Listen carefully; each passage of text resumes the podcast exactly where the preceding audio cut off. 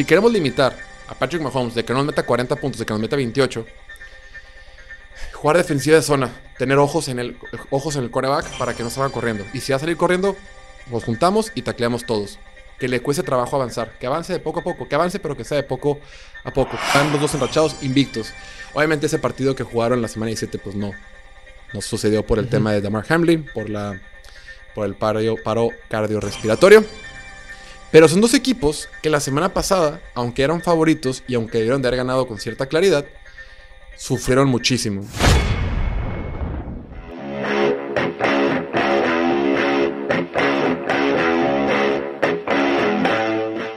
Bienvenidos a esta edición de Piloto Fútbol, edición de playoffs, semana divisional de playoffs. Y el buen Diego no sabe el orden de los partidos. ¿Qué onda, Diego? ¿A qué te dedicas? Los juegos son los juegos. Estamos viendo de que, oye, vamos a empezar a los partidos de la conferencia americana. ¿Cómo la ves? Y vamos a empezar en orden cronológico. ¿Cuál va a ser primero? El primero es el de Jaguars, o Jaguars, como dice aquí la banda, frente a Kansas City en Kansas City. Y el segundo es el de Cincinnati contra Buffalo. Ok. Hoy hablaremos de los partidos de la conferencia americana. El día de ayer hablamos, bueno, o en el episodio de ayer, porque pues la ropa es la misma. No nos hemos bañado. No nos hemos, no nos hemos ido a la oficina. No, hemos estado aquí siempre, hemos parado. Eh, el ayer hablamos de la conferencia nacional, el partido de Filadelfia contra Giants y Dallas contra San Francisco. Hoy toca hablar de la conferencia americana y para ello haremos las previas. Antes de empezar, recuérdenlo. Los domingos con Total Play estamos regalando jerseys, gorras, balones, cosas de su equipo favorito de la NFL, oficiales. Lo único que tienen que hacer es conectarse al live. Ya cambió la hora. Tienen que conectarse al live de la cuenta de Instagram, arroba TotalPlayMX, y ahí estamos regalando, repito, balones, gorras y jerseys de su equipo favorito. Está bien fácil. Se meten, los seleccionamos, contestan preguntas que están bien papita. Bueno, están más o menos. Sí. La gente va, va, a, pens- va a esperar cosas. No, están tan tranquilas, están de buen nivel y se pueden llevar premios. Nos vemos. Va a ser a las 9 de la noche, hora del centro de México, ya que termina el partido entre San Francisco y los vaqueros de Dallas.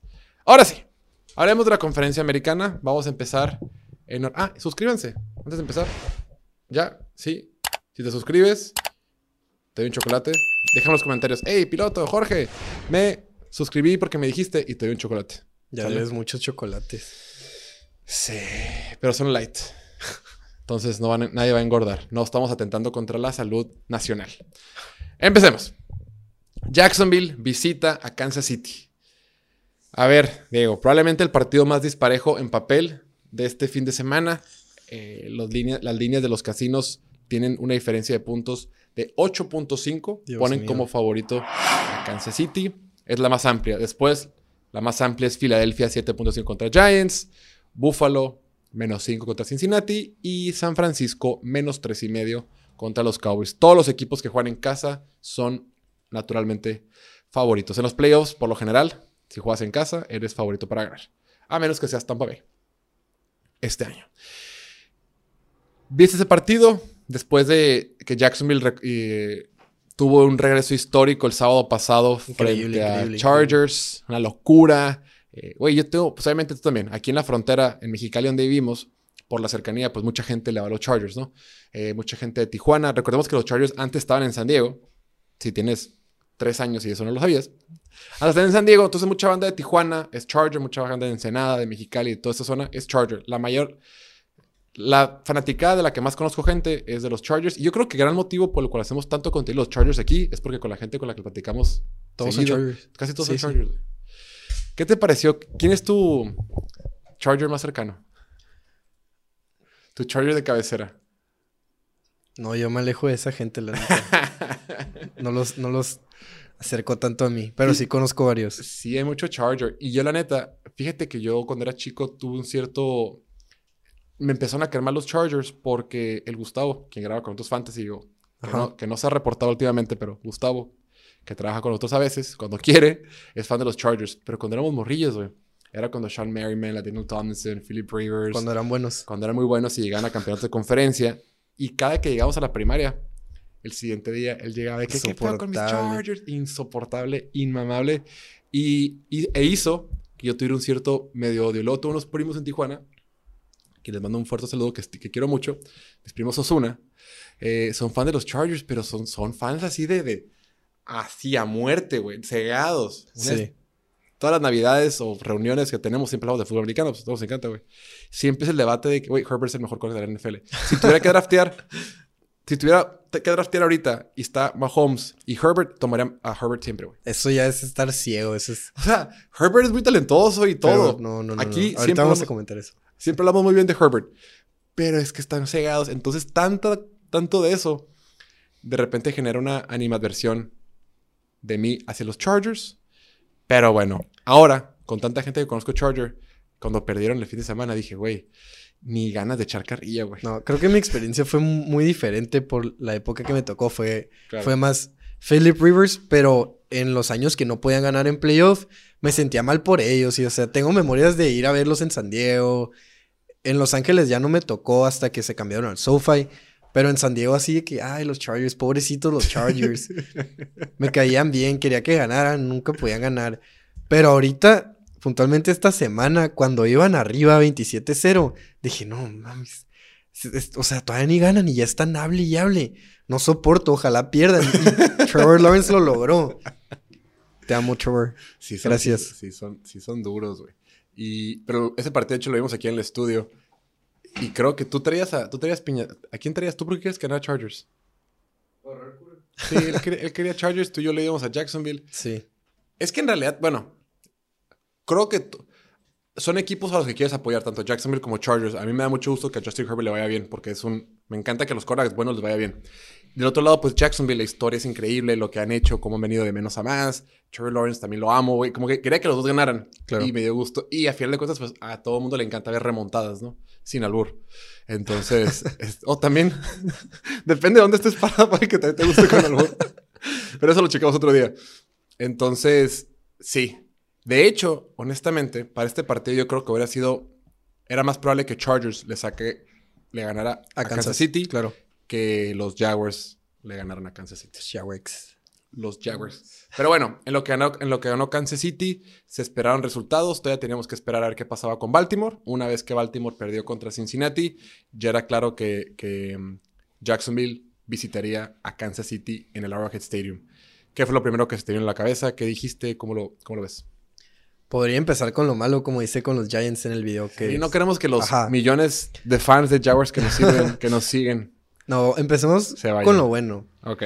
La última vez que se vieron no estuvo tan disparejo como... eh, Los Jaguars fallaron dos patadas. O sea, hubiera quedado 27-23.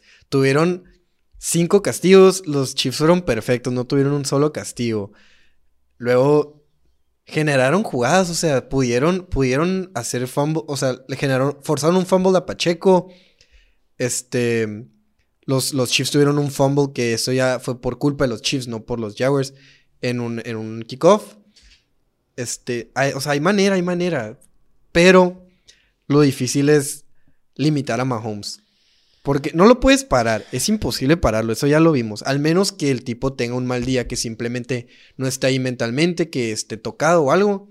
O que su novia, su esposa O que su esposa esté castrando. Pero esta temporada ni, no vimos nada ni de ella ni del hermano, ¿no? Como Yo creo que, que, el vato dijo... ya "Güey, tuvo una charla si seria. quieren seguir mamando chichi de mi contrato de mil millones de dólares, Claro, claro. déjense mamadas, háganse un ladito, vamos a ser millonarios para siempre. Tú, tus hijos, tus primos, cállense los hijos, sálganse de redes sociales, güey, no me molesten. trabajar. Vamos a estar todos bien, güey, nomás que háganse un ladito, güey. Vamos a estar todos bien.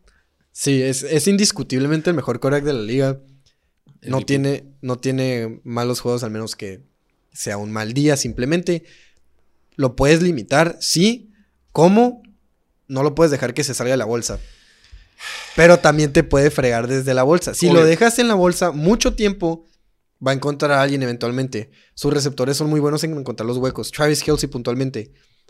Hay una jugada que, que, que estaba estudiando del partido anterior que solo Mahomes puede hacer. Bueno, Mahomes, Herbert y Allen, yo creo que son los quarterbacks con el gran brazo, lo pueden hacer. Sale para la derecha, pero no es, no es así un rollout como diseñado, ¿sabes? Solo como que se para en la bolsa y va caminando hacia la derecha. Como para comprar tiempo, ¿no? Ajá, Pero- entonces los linebackers se congelan. Los linebackers en, en zona están viendo al coreback. Está corriendo para... Está moviéndose poquito para acá. Vamos a quedarnos aquí. No nos vamos a ir para el otro lado. Nos vamos a quedar aquí y vamos a como que poner atención. Y en eso Kelsey pasa por atrás de ellos y Mahomes la cruza todo el campo y luego tiene puro verde. Tiene yardas extra para después de la recepción que por sí fue como de 20 yardas. No hay cómo. Y luego si estás jugando en personal, te va a correr. Si estás jugando en personal, te Valiste puede tirar madre. el back shoulder. Si le estás jugando muy atrás, te puede completar un check down. Le mandas blitz, te completa el check down. Isaiah Pacheco, McKinnon, quien sea, agarran yardas. Tuvo cuatro touchdowns y 331 yardas la última vez que se vieron. Pero hay maneras, ¿no? Le puedes, lo puedes contener, puedes armar un buen plan de juego ofensivo para alcanzarlo, porque no lo vas a poder parar. Lo puedes contener, lo puedes limitar, lo puedes tener abajo de los 30 puntos y mientras no te meta más de 30 puntos, creo que los Jaguars tienen las piezas para alcanzarlo, para dar pelea. Totalmente de acuerdo. Eh, fue un partido bien frustrante porque, como dices tú, es casi, imparable. Cuando está, es imparable. Si esto le juegas defensiva de zona, pues quiere decir que tienes a muchos hombres atrás. Y si la presión no llega, pues ya te la pelaste. Sí. Si es hombre a hombre, el tipo sale corriendo. Eh, si lo presionas, escapa. O sea, es, por algo es el mejor, por algo es el mejor coreback que hemos dicho en mucho... eh, que, no mames. Por algo es el mejor coreback que hemos visto en mucho tiempo. Esa jugada que dices tú eh, fue un error en la cobertura de zona. En esa jugada de Travis Kelsey solo salieron dos receptores por pase, güey. De un lado, del lado izquierdo salió, no sé si fue, no sé quién fue. Alguien del lado izquierdo y Travis Kelsey del lado derecho. Y Travis Kelsey cruzó el campo y el del lado izquierdo corrió un poste, güey. Eh, con dos receptores, güey, estaba completamente solo. Había cinco backs defensivos o seis, incluidos los Y Se linebackers. ve como los linebackers todos están parados en medio, así como, ¿qué está pasando? Se van todos con otro receptor y queda solo Travis Kelsey, güey. Ahí fue un error de cobertura de, de Tyson Campbell. Y en general, los touchdowns que tuvo Jacksonville fueron errores de disciplina, fueron errores de comunicación, fueron errores en la cobertura de zona. Yo creo que si Jacksonville quiere tener cualquier clase de esperanza de ganar el partido, de entrada, no puedes cometer errores en la defensiva de zona. Vas a tener que jugar cobertura de zona. Sí, te va a estar avanzando, pero tienes que obligar a que Patrick Mahomes te avance el campo completo. No le Claro. puedes permitir que te chingue una sola jugada, güey. Sí. Te va a ganar, te va a meter muchos puntos. Siempre va a tener jugadas explosivas, siempre. Pero tienes que hacer que sea durante el campo completo para que haya más posibilidad de que cometa errores. De que un fumble, una intercepción, un sack, que le cueste trabajo recorrer el campo to- completo. Lo va a recorrer, pero que sea en 8 jugadas, en 12 jugadas, no que te lo recorra en solo 3 jugadas. Los touchdowns, prácticamente todos fueron en, de- en errores defensivos de zona. Bueno, esa jugada grande fue culpa de Tyson, de Tyson Campbell. Luego en el touchdown que tuvo Kadarius Stone en la zona de gol, eh, No había nadie de ese lado. Montaric, Montaric Brown, el, el- es, es- es novato de séptima ronda, el número 30. Estaba en- era, eh, todos están en cobertura de zona y él se fue personal con su hombre. Él está en el lado izquierdo, se va con su hombre, se mete al centro del, campo y queda Kadarius Toney solo por la banda. Se equivocó, güey. Luego, eh, en, el, segundo touchdown, también Rayshon Jenkins, el safety que está teniendo un temporadón con este equipo de Jacksonville, se equivocó también la cobertura de zona. O sea, se pierden, son errores de comunicación. Entonces, muchas veces lo que pasa con estas defensivas, te vas a enfrentar a un todopoderoso como Mahomes y todas las semanas estás entrenando cosas. Y si pasa esto, haz esto. Y si haces esto, esto. Y vamos a variarle y cambiarle y hacer muchas cositas. Pero entre más cosas hagas, más probabilidades hay de que tengas errores de comunicación. Yo soy la idea, güey, de decir, si le queremos ganar a Patrick Mahomes este fin de semana, perdón, si queremos limitar a Patrick Mahomes de que no nos meta 40 puntos, de que nos meta 28, jugar defensiva de zona, tener ojos en el, ojos en el para que no salga corriendo. Y si va a salir corriendo, nos juntamos y tacleamos todos. Que le cueste trabajo avanzar, que avance de poco a poco, que avance, pero que sea de poco a poco. Y los pass rushers tienen que llegar, güey. Jacksonville es el cuarto equipo de la NFL que más presiones totales en proporción ha generado. Pero en sacks son media tabla, güey. Comentabas el de, de, de, de Filadelfia que tuvo 70 sacks, Jacksonville tuvo 35. O sea, genera mucha presión, pero no llegan. La mitad. Exacto.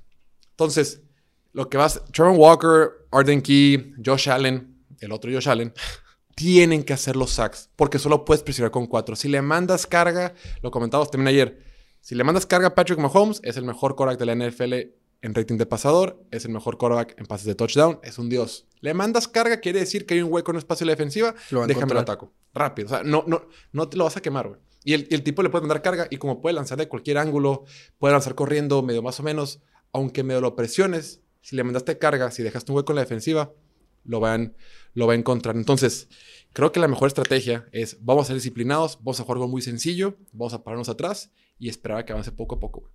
Solo así y que la presión llegue. Voy a presionar con cuatro. Claro, Kansas City tiene muy buena línea ofensiva.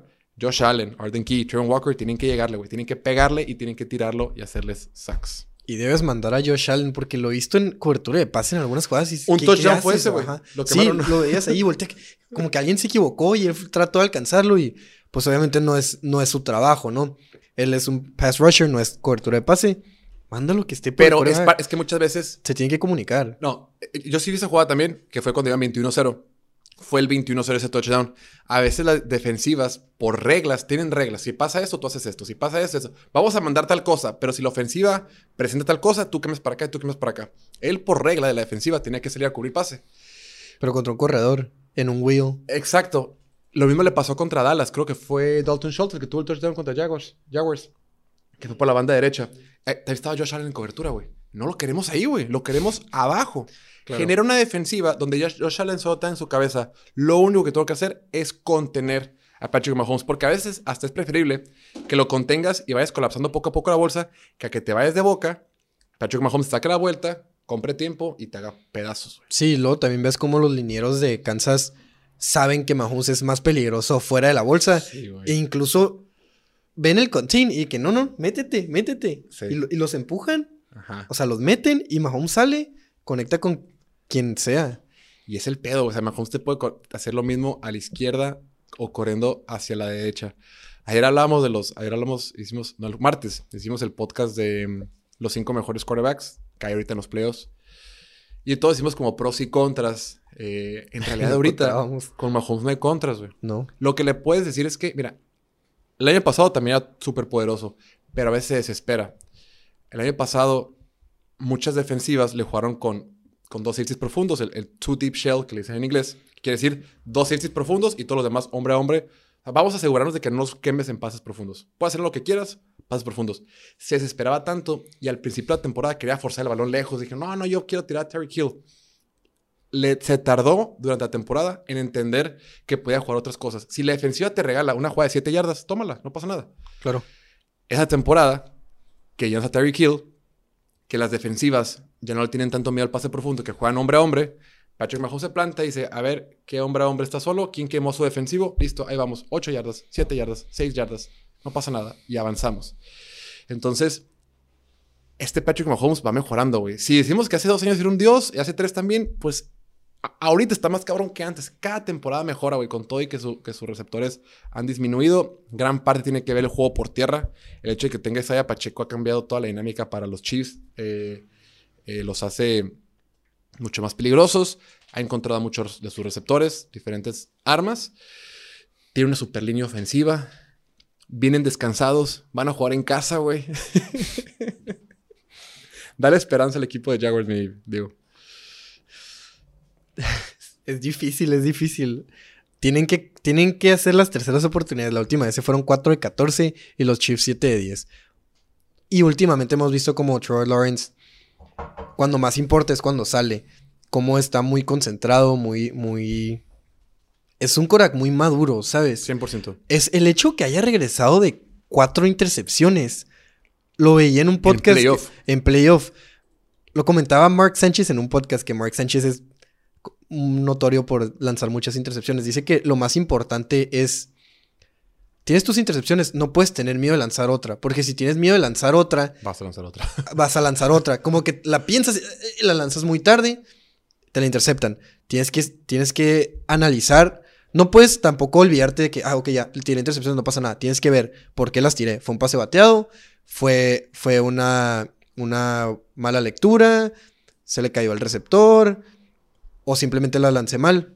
Entonces, Claro. analizas eso, ves que tengo que hacer diferente y te olvidas. Ahí si te olvidas ya que sepas que tienes que cambiar, te olvidas y sigues jugando agresivo. Y es lo que hizo Trevor Lawrence y con eso puedes sacar el juego. Pero lo veníamos comentando previamente, lo que más le molesta a Lawrence y a la mayoría de los corebacks es la presión interior. Y los Chiefs tienen a Chris Jones, tienen la segunda defensiva que más sacks generó en la temporada. Está difícil. Sí, sí. No, está, está bien complicado. Ahora, Lo que sí, este equipo de Jacksonville, como lo hacía Detroit, juega sin miedo. Si yo fuera los Chiefs para este partido, aunque en papel soy mejor, no me sería tan cómodo. Es bien difícil jugar contra alguien que no tiene nada que perder, güey. Exacto. Es bien difícil jugar contra alguien que no le tiene miedo a la muerte, güey. O sea, alguien que no le tiene miedo a la muerte no tiene nada que perder y se va a tirar a matar, güey. Y esos son, esos son los Jaguars. En ese partido que fue en la semana 10, la primera jugada fue un onside kick. Sí, sí, sí. O sea, salió Jacksonville, primera jugada del partido, intentan onside kick y lo La recuperan. güey.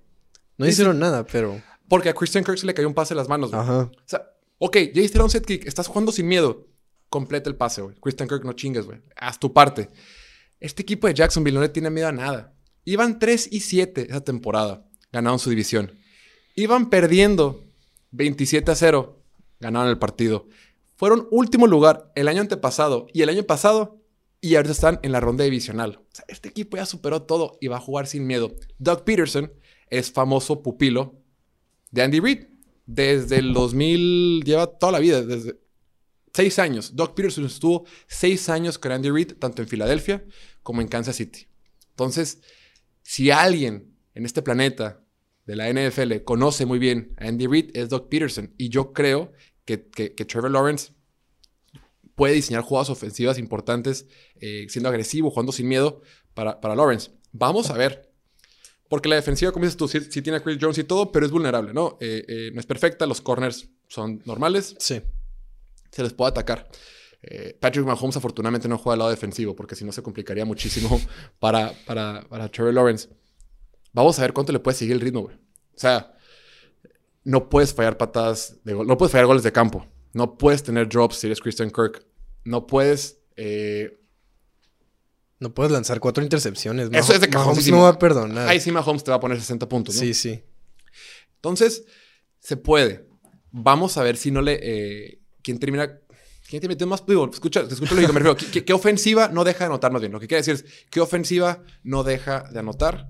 Creo que así se puede armar la machaca. Un mal día de Patrick Mahomes. Y quién sabe. Y luego también los Chiefs siempre empiezan muy fuerte y la gente como, no, va a ser una paliza.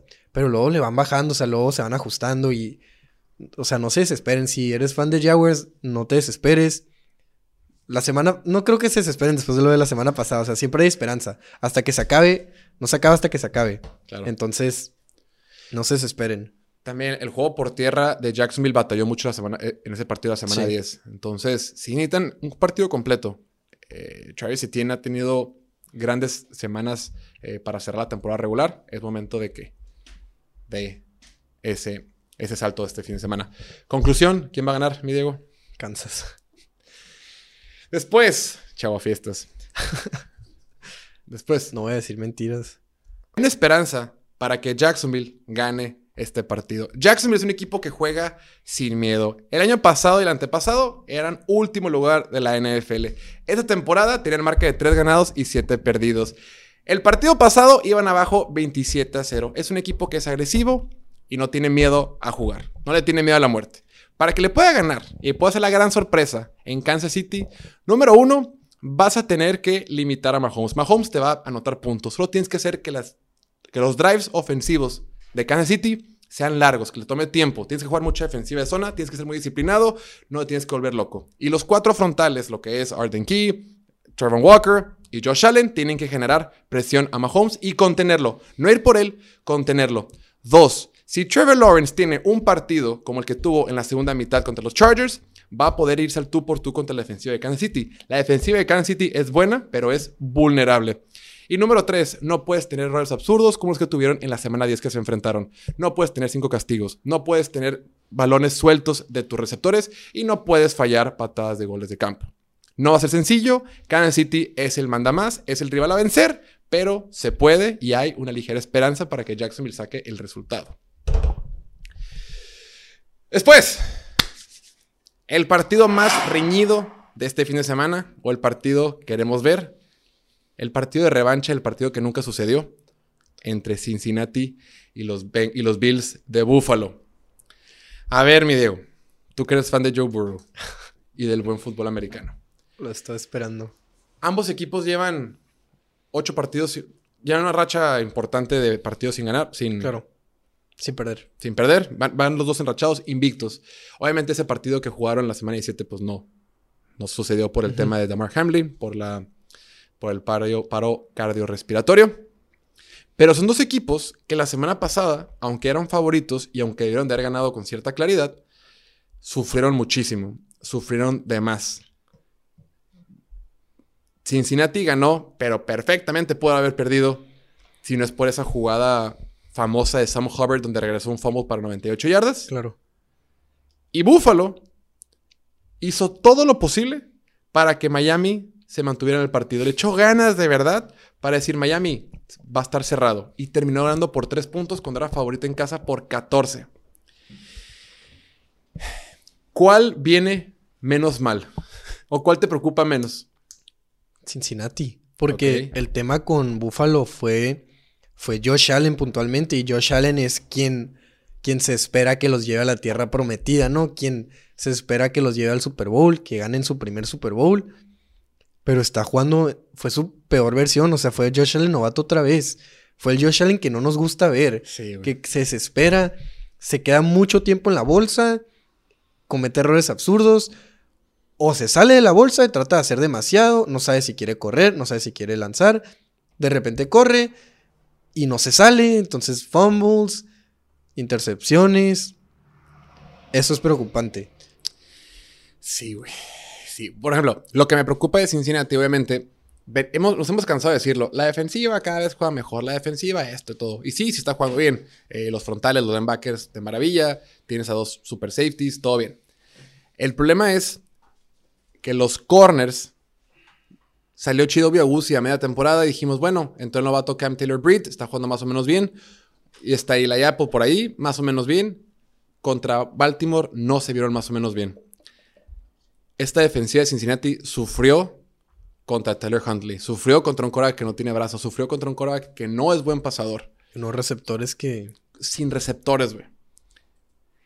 Y a eso le sumas que del otro lado del balón, Cincinnati otra vez está teniendo problemas serios en la línea ofensiva.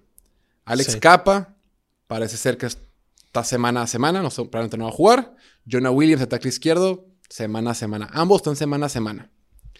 De titular están Jackson Carmen, coladera. Cordell Bolson, coladera. Akeem Odeniji, coladera. Y pues Ted Karras, que pues es, es- él es bueno. El único bueno. Es una línea ofensiva mala. Pero lo que me da esperanza a este equipo de Cincinnati es que la del año pasado era peor. Claro. Y creo que Joe Burrow ya es mejor. Cada vez sabe manejar mejor cuando una bolsa colapsa. Lo hace mejor que el año pasado. Pero como dices tú, del otro lado, pues Josh Allen, lo comentábamos, alguien tiene que hablarle en el oído y decirle, hermano, tranquilo, güey. No porque tengas un brazo que le puede llegar a 80 yardas, tienes que lanzar 80 yardas cada que tengas la pelota. Relájate, usa tus rutas cortas, usa tus corredores, usa otras cosas. O sea, no, no, no tiene que ser todo matar o morir. No tienes que matar o morir en cada una de las jugadas. Casi nunca lo veo tirando checkdowns. Sí lo hacía, pero se le olvida. Pero, ajá, como que se le olvida y, y, de hecho lo veníamos comentando, su profundidad promedio de pase fue número uno en la NFL con 10.2 yardas. no, ese fue... fue eh, la semana la semana pasada. pasada fue ajá. 16, güey. 16 y pico, güey.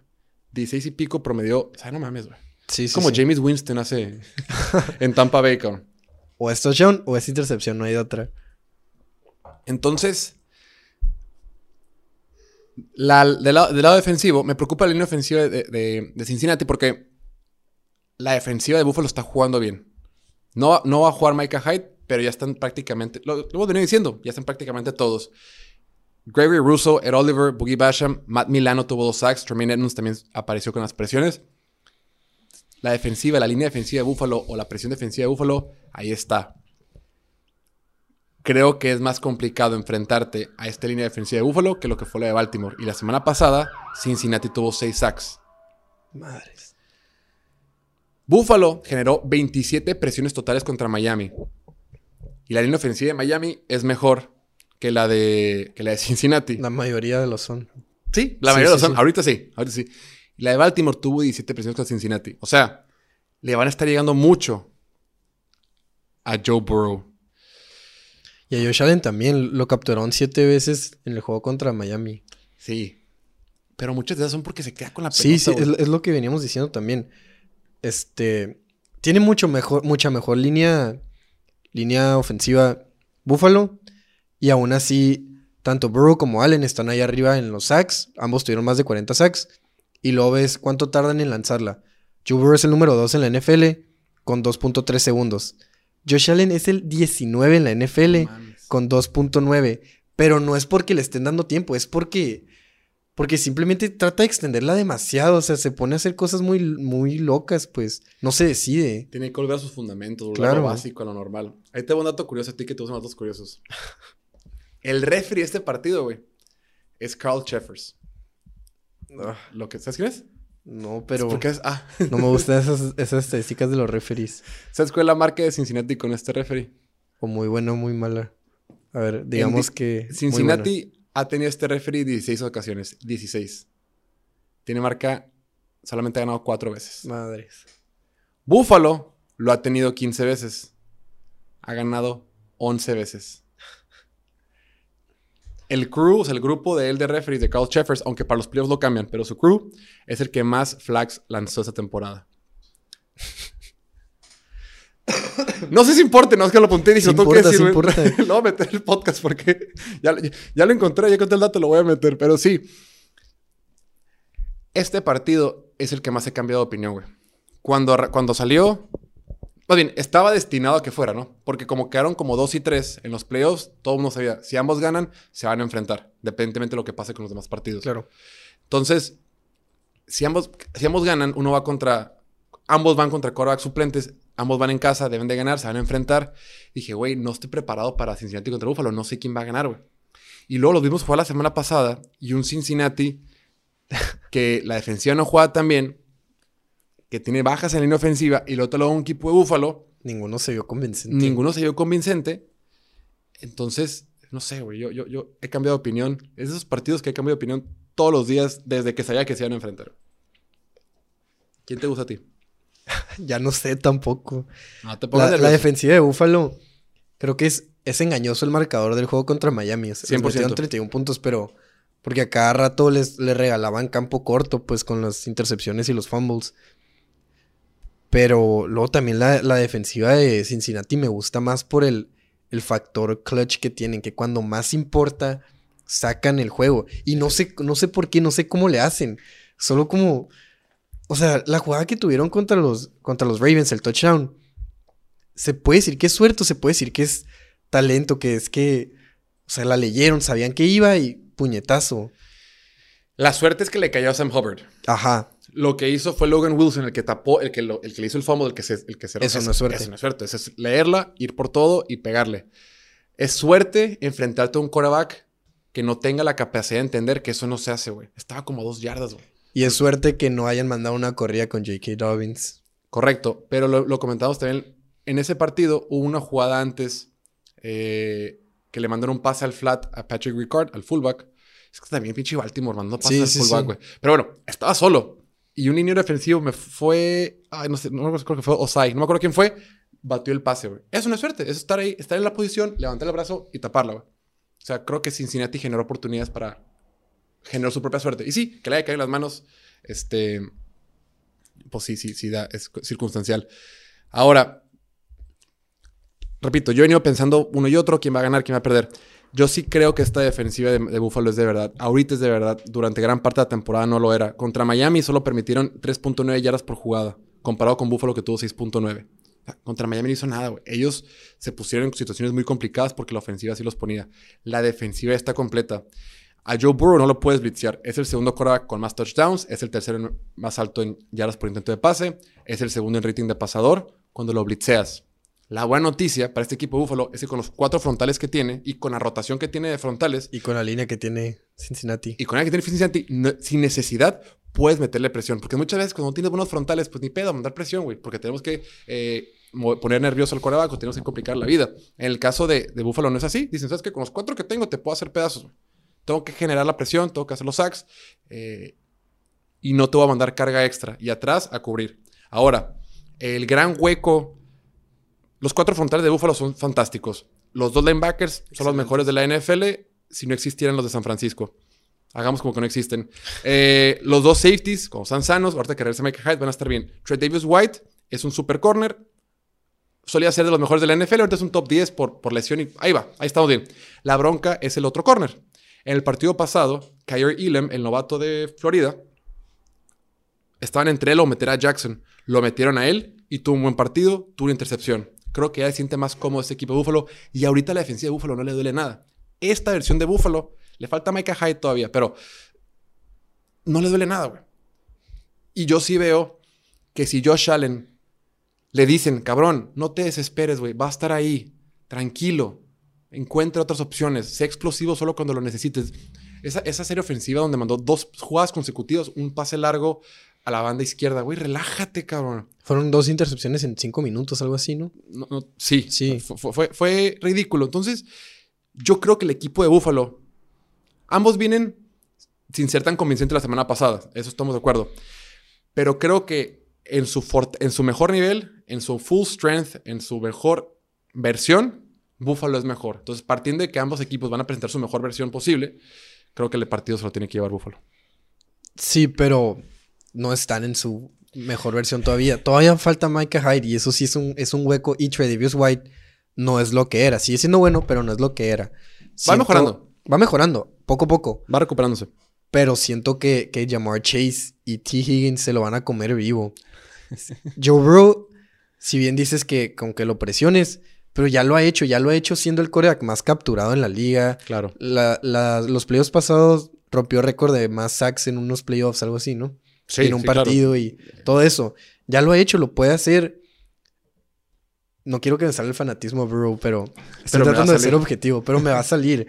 Creo que Joe Burrow cuida mucho mejor la bola. Creo que a Josh Allen se le va a salir lo el Josh Allen malo, el Josh Allen que comete errores absurdos.